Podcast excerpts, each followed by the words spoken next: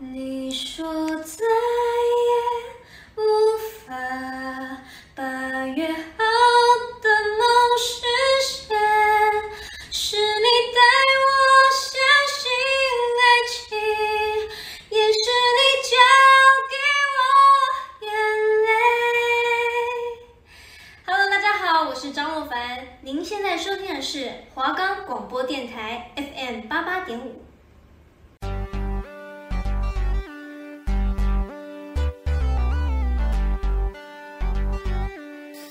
位学生朋友，各位老师，大家好！宇宙科技充满了各位无限的想象，大家是否对于科技生活充满了各种好奇与疑问？也憧憬能为生活带来便利的智慧科技、智慧助理。您的科技观点，科技生活龙一一为您解答。科技生活龙要多深有多深，让我们来为了您了解、探索科技的美好。我是今天的节目主持人黄静维。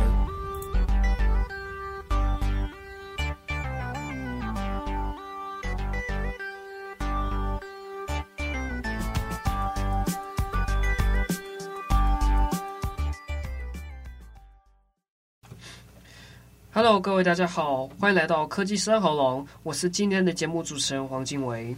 我们的节目可以在 Firstory、Spotify、Apple Podcast。Google Podcast、Pocket Cast、SoundPlayer 等平台上收听，搜寻华冈电台就可以听到我们的节目喽。好，欢迎来到节目里。那我们今天要跟大家来聊聊的是有关于全家便利超商，大家都应该都知道全家。那全家的话，它最近推了这个友善时光地图 App，秒查七折的即期鲜食，目标是为了要节省三成的剩食。那么最近，我们为了要降低鲜食品类的报废数量，全家便利商店在二零一九年推出了结合时控条码的时间计价技术的友善时光机制，将变价机制写入每日的生产鲜食条码之中。当消费者购买贴有友善时光标签的品项，在结账时经系统判定符合效期前七小时，即可享七折优惠价。那这个是什么概念呢？就像是说。每一件商品，你只要去像是全家的便利超商里面，你看到很多像是香蕉啊，或者是生菜沙拉，或是其他吃的东西，一些食品、饮料那些，它们上面会有一些条码。我们只要拿一些就是刷卡的 App 那边扫描它的条码，就可以其实知道，除了它保存日期、保存期限，还有它里面的内容成分。最重要的是，它目前是剩下几小时的可以使用的。期限啊，这样子。那有时候我们查一查，超商它会有一些也会出错。它如果出错的话，就是可能一些食物可能会有过期的风险。假如说我买这个凉面好了，凉面上面有条码，它可能是在一月一号开始做的上架，一月五号才会过期。那一月五号过期的时候，因为它有时候贴上去的有效期限虽然说一月五号，但是你没办法知道说是一月五号的什么时候会过期。那有时候你调扫这个条码，它就会自动马上告诉你说它是在一月五号的什么时候到期。那这一点对我们来说是比较对我们的健康相对有保障的。那过去一年，友善时光已经成功减少三千吨的剩食，等同于减少八万多的碳排放量。在八号的时候，全家便利商店进一步将友善时光的机制升级，推出友善地图的功能，预期能够再进一步减少三成的剩食。那全家这个友善地图它正式上线，我们来看一下它这个 App 里面三大功能有什么亮点。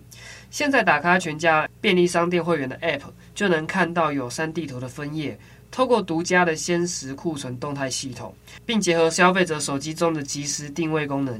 就可以一键查询各分店的友善时光商品和数量，而在友善地图分类中，还有即时定位啊、收藏店铺啊、单品搜寻啊这三大亮点功能。那即时定位是为使用者开启手机定位后，就可以即时显示出半径一公里内各个全家的店铺，它所有友善时光商品的概况。我们顺道一提。友善时光这些食品，它有时候会显示说，因为它快要到期品了，它可以提供消费者一些优惠，像是七折优惠或八折的优惠。有时候比较容易快过期的食品，在过期前的二十四小时内，如果你购买它，超商的话，像全家，它就是会给你推出七折这个优惠。那个，假如说如果你买这个，呃，像是饭团哦，饭团可能剩不到一天就要过期了，可能你饭团要花三十块钱，那你说不定他给你打七折，你二十一块就可以买到，所以是有便宜的，也是会吸引消费者回去去购买，反而不会去想说，呃，差那多少钱，但是却可以省到你吃到这些食物可能会过期的一些风险。那即时定位，它对于我们来说是。有一个选项是收藏店店铺，它是可以将个人的偏好或常去的店加入我的最爱。那之后系统是会将优先出现该店铺资讯，单品搜寻则是可以直接选择想要的商品品项或者是种类。那其没合出附近有供货的店铺名单，再也怕不用找到想吃的友善时光商品。所以是这一点的话，对于我们消费者来说是非常的有用、友善的这样子。那生产、制成、订购、销售这三个方向并进，全家目标今年是要再减少三成的剩食。那在二零一九年友善时光刚上线时，商品数大约是两百项，涵盖八十五 percent 的鲜食范畴。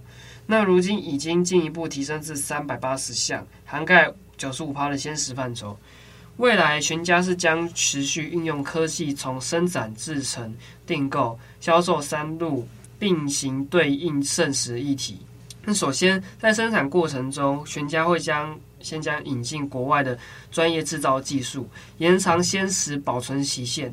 那在订购方面的话，全家是会结合像 AI 技术啊，我们平常看到那些 AI 技术，无人自动的那种。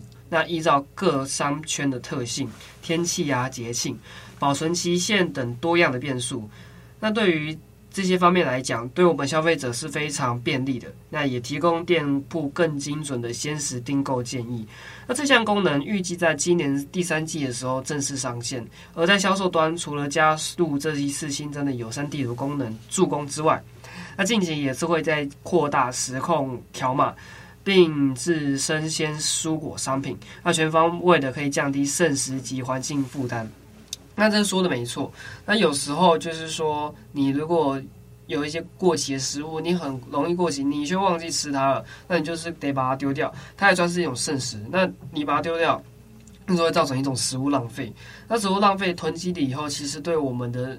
环境啊，对我们的生态也是会造成不不好的影响。目前全家是为了致力去降低这些危害，那推出了这个友善的鲜生鲜食品的服务。那结合了 App，那对于我们来说是更贴近我们的生活，所以这个也是非常吸引消费者一点。那其中还是有一些生鲜食品啊、机器 p，它推出各种优惠。其实优惠对于我们。国人来说，也是一个非常吸引我们会去做的一件，嗯，应该算是一个原因吧。那我相信，在未来，全家也可以更活用这种 App 软体。那推出这个友善地图功能之后，全家是预估有机会可以再增加消费者购买友善食品的意愿。那今年渴望再降低、减少四成、三成食物的不浪费。同时，鲜食动态库存系统也可以协助店铺人员加快速度挑出友善时光商品，并贴上标签，有效地降低店员劳务及遗漏的可能性。这都是非常对于我们消费者，还有一些其他用户，甚至是全家本身，是一件非常重要且安全的一项功能。对于我们都是有互助的效果。这样子，那我们休息一下，我们进入一下广告哦。大家好，我是李李仁。憨儿自三十五岁以后，生理机能急速的衰退，父母也已经年迈，面对生活的艰难、双老的挑战，全台二十万个憨儿家庭需要您挺身而出，请和我一起支持喜憨儿基金会安心照顾计划，为爱而战，生命更有力量。捐款划拨账号四二一八零五七五喜憨儿基金会。好，欢迎回来，科技生喉咙，我是节目主持人黄静维。那我们接下来要聊的话题就是高铁。高铁大家都知道，那最近高铁有一些负面的新闻。那最近高铁要致力于改革。那高铁对于我们来说是一件方便的公共交通运输系统，还是其他的运输系统，或者是公车还是建车，对我们来说是非常便利的。那接下来要聊的这个主题是，走出高铁就可以搭无人巴士。无人巴士大家应该也是不熟悉的。今天科技生活龙要向大家讲解一下这个无人巴士。无人巴士白天也能开，跟汽机车共用道路。那它是怎么做到呢？那我们搭乘高铁一路南下，像是不出新竹高铁站，无论是出差洽公啊，或是周末出来走走，未来有机会搭乘自驾小巴，直接接驳到市中心。哦，这一个对我们来说其实是蛮吸引人的一点哦。那自驾车要能过落地，必须要经过不断的实验，累积经验测试。台湾交通人混流，车种多元，车流密度的高。那经济部是从二零一九年开始核准了九个无人载具科技创新的实验计划，由北到南，从无人车到无人船，通通都有，鼓励无人载具科技服务及营运模式之创新实验，总计带动投资约约估三点五亿元，这个数字是非常庞大的。那么，经济部在十二号公开了位于新竹的自驾小巴测试成果。这条路线是在初期会从新竹高铁站往返喜来登饭店，第二阶段的话会从高铁站延伸至庄敬北路，提供高铁站到竹北市区之间的接驳服务。那目前这项测试的实验只只是在新竹市区而已。那无论是台北信义区的无人小巴，或是高雄爱河的无人太阳能轮船。关心自驾技术发展的各位，这几年应该也是有听过这种这类的测试吧？大家应该都不是很陌生。工研院的技术人员他是表示说，目前的实验案中，大多数都是在封闭或半封闭的场域测试，以及关注比较高的台北市信义区无人小巴为例。无人小巴之前在科技生活龙也是有跟大家聊过。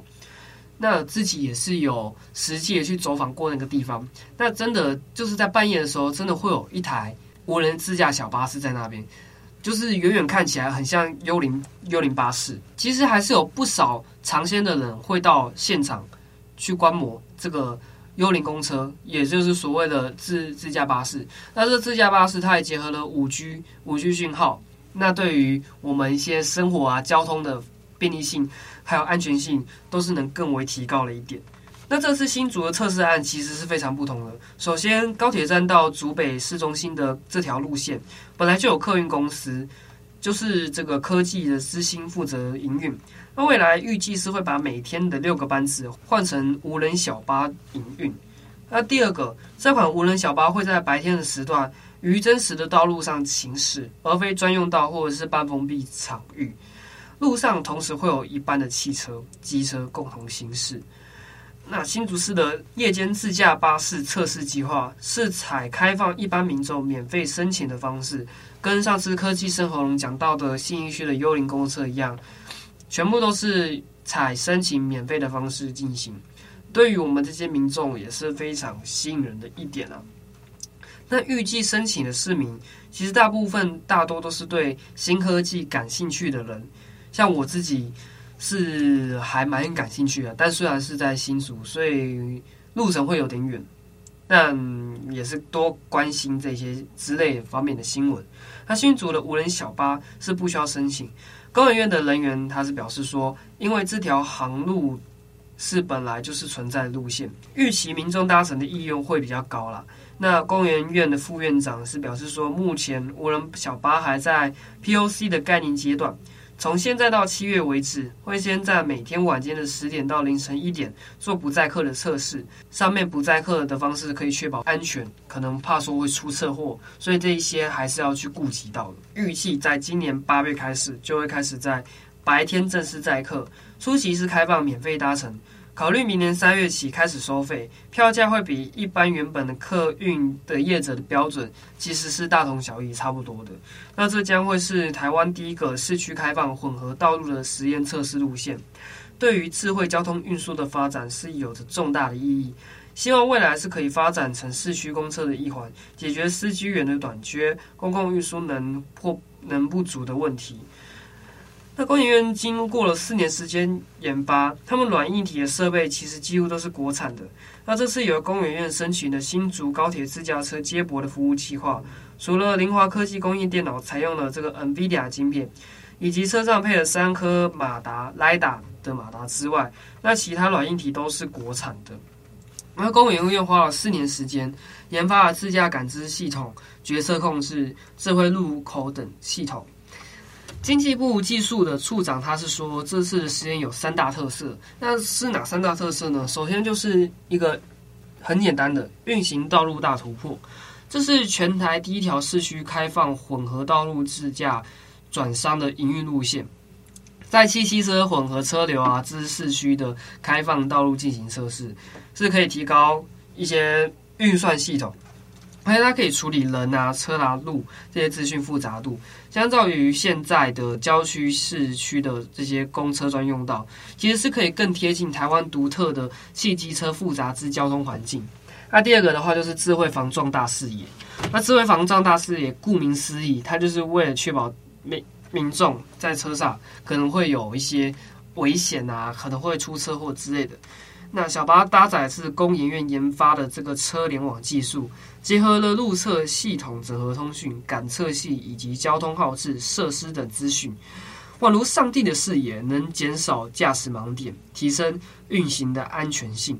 那这项技术是曾经获得美国爱迪生奖的 ITS 世界大会产业成就奖，这其实是非常大的一个殊荣。那这种晶片套用在我们平常台湾人。常常我们会使用那些道路上，其实是可以相对提升安全性这些的。那最后一个一点提到就是智慧候车亭大连接，乘客是可以在候车亭上掌握班次资讯。其实这种形式其实已经类似像是说我们平常等公车会去查公车的交通的 app，或者说呃可能像二六零公车什么时候会到，那什么时候会离开，或者是末班车已过。那还新增了双向资讯沟通，行控中心透过安装在智慧候车亭上的摄影机，能够随时侦测车流，因应候车需求及时调配班次，掌握自驾车、电动机车或者是电动巴士的行车路径等。而在过去啊，我们较少看到直接跟客运业者合作的无人车实验，那这个也是突破了非常大的一个难关。那科技之星董事长是表示说，之所以会投入这个自驾巴士发展，是因为想要深化在地化发展啊。那车内的上配置的乘客服务啊、远端系统服务等即时车联网系统，希望是可以在未来新的营运商业模式，提供民众通勤啊、外地商旅与观光客接驳等更多元的服务。那车王电子暨华德的董事长，他是分析说，在早期五年前电动巴士发展初期。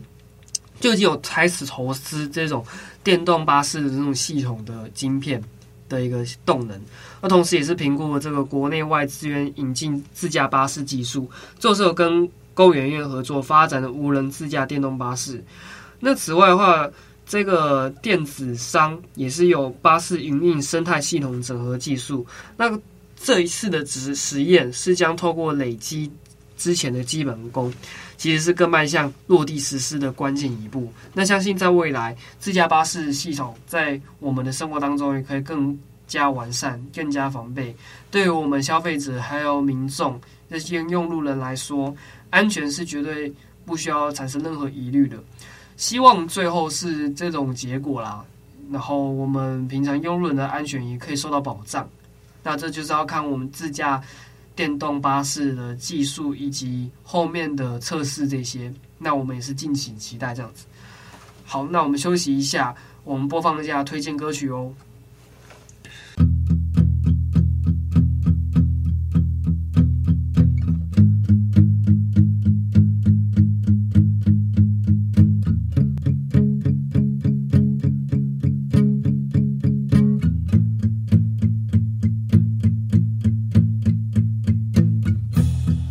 起来的美梦，是你离去时卷起的泡沫。提着石头默默地走，公车从旁擦身而过。突如其来的念头，幻想化成流星的你我。亮的夜，漆黑的宇宙，统统来自夜空。我会披星戴月的想你，我会奋不顾身的前进。远方烟火越来越唏嘘，凝视前方身后的距离。我会披星戴月的想你，我会奋不顾身的前进。远方烟火越来越唏嘘，凝视前方身后的距离。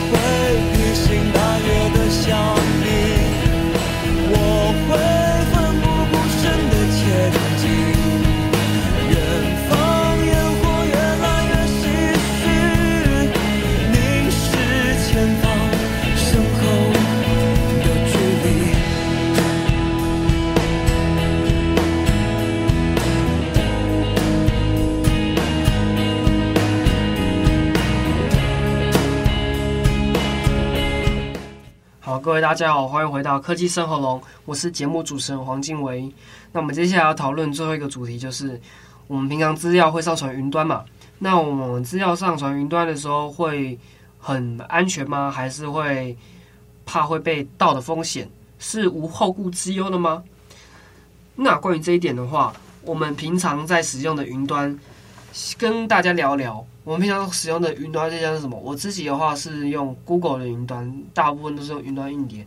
但是之后它可能明明年还是几个月之后，它可能都是要用付费的方式来去做云端的储存功能。那对于我们原本使用在 Google 上云端的这些用户来说，其实是相对麻烦的一件事情，因为之后的云端都是要用买的，所以可能你存的一些资料啊，如果你没有继续付费。很有可能会遗失掉，但是我相信应该是比较不会啦。Google 在这一点，我觉得它应该会是顾及一些用户上，它前面已经存的这些重要的资料。那可能就是以往后面来说，你可能就是真的得用付费的方式才能继续去存你的这些空间资料。那相对来说，Google 给我们一般用户的储存空间的。大小已经是很够用的，但是其实久而久之，你会发现说你存的东西会越来越多，尤其是像对于我们这些新闻人或者是拍片的一些大量的资料传输或储存，相对于我们来说，其实是非常不方便的。就是说，你还要再另外付付费去购买这些储存资料。那我们如果存了 Google 或者是其他的一些系统的云端，那真的能确保说我们的资料可以完善的储存保存好吗？那根据勤业众信是于二零二零年发布的这个二零二一年全球高科技媒体及电信产业趋势预测，远距医疗看诊、云端服务、企业与教育的数位实际模式、智慧边缘运算、数据、物联网等之重要的基础，这些都是各国政府相继推出多样的云端服务。那根据调查，全国是有云端服务市场的规模已经在二零一九年超过新台币五兆元，相较于二零一八年的市场规模成长，大约成长十七八。那可见现在企业已经充分意识到云端系统跟运算它所能带来的提效、降本的优势，持续提高云端服务的使用意愿。那企业在享受云端服务所带来各项效益的同时，隐藏在云端服务下的潜在风险，其实是应该要被高度重视的。像今年三月啊，欧洲云服务商资料中心发生火灾，并且全毁，连带影响附近两处资料中心无法运作，这造成了三百六十万个网站停摆，且有部分的企业营运资料是无法复原的，还有其他用户的重要资料。此外，近年来是有很多的云服务设定其实是不当的，导致企业资料外泄状况是一再发生的。那这这之后真的就是麻蛮麻烦的一件事情。那像是法规和像像是法律合规风险啊的这些数据出境各国，出境各国跑。那像是法规合规，那像是法律合规风险。数据出境各国跑，合规意识其实是要存在的。由于采用云服务的解决方案，可能涉及多个国家或地区，且各国云服务及交通通讯的技术所制定的相关法律的规范是有所不同的。例如，个人资料保护管理、资讯安全等法令。特定产业亦有制定不同的产业规范，例如金融业啊、电信业等。那若未能有效地管理这些组织的要求，可能会无意间触碰到法规红线而造成营收损失。那我们最近以我们台湾来说，企业的系统跟云端的系统其实是要互相整合，其实是有一定的难度，是我们必须去致力、去努力、去完善的这些工程。那说了那么多，可能很多听众还是。比较不懂云端服务到底是什么？那所谓的云端服务，其实它相对来说安全性是非常重要的。它是一个符合商业需求的网络作业服务。那由于云端技术进步啊，让使用者不需要去购买另外的软体，只需要透过电脑连接远端伺服器的这个网络环境，就可以进行运算啊、储存、备份等作业。既有云端服务。是可以让企业客户更方便的快速管理这些转案、客户关系呀、销售存货、财务报表等项目。那云端这些服务，它是必须要具有五项的特征：第一个是随需应变自助服务；第二个是随时随地用任何网络装置存取；第三个是多人共享资源池；第四个是重新部署快速、灵活度高。第五个是可被监控与量测的服务。那云端服务既有公共云啊、私有云、混合云这三种应用模组。那对相对于来说，讲简单一点，就是一种云端备份的一个方式。不论企业是否已经导入这个云服务，或者是正在评估导入的可能性，于全球新兴科技的蓬勃发展趋势下，其实会有更多的企业是愿意借力于云服务的能量，持续推动。这些业务发展啊，并期望带来更多的营收与利益。企业在于云过程能有许多风险，是要非常关注的。组织应考量更完善的治理框架，如何订定切实可行的计划与机制，并充分利用云服务所带来的优势，在利与弊之间取得一个平衡点。最后，其实是可以实现我们企业当中最重要的目标以及愿景。好的，那我们今天科技生活节目就先到这里一段落喽。那我再跟大家宣传一下。我们节目是可以在 Firstory、Spotify、Apple Podcast、Google Podcast、Pocket Cast、三二 Player 等平台上收听，搜寻华冈电台就可以听到我们的节目喽。那么科技生活在每个礼拜二的早上十一点到十一点半都会跟大家见面。那我是节目主持人黄建伟，那我们下次科技色红再见喽，拜拜。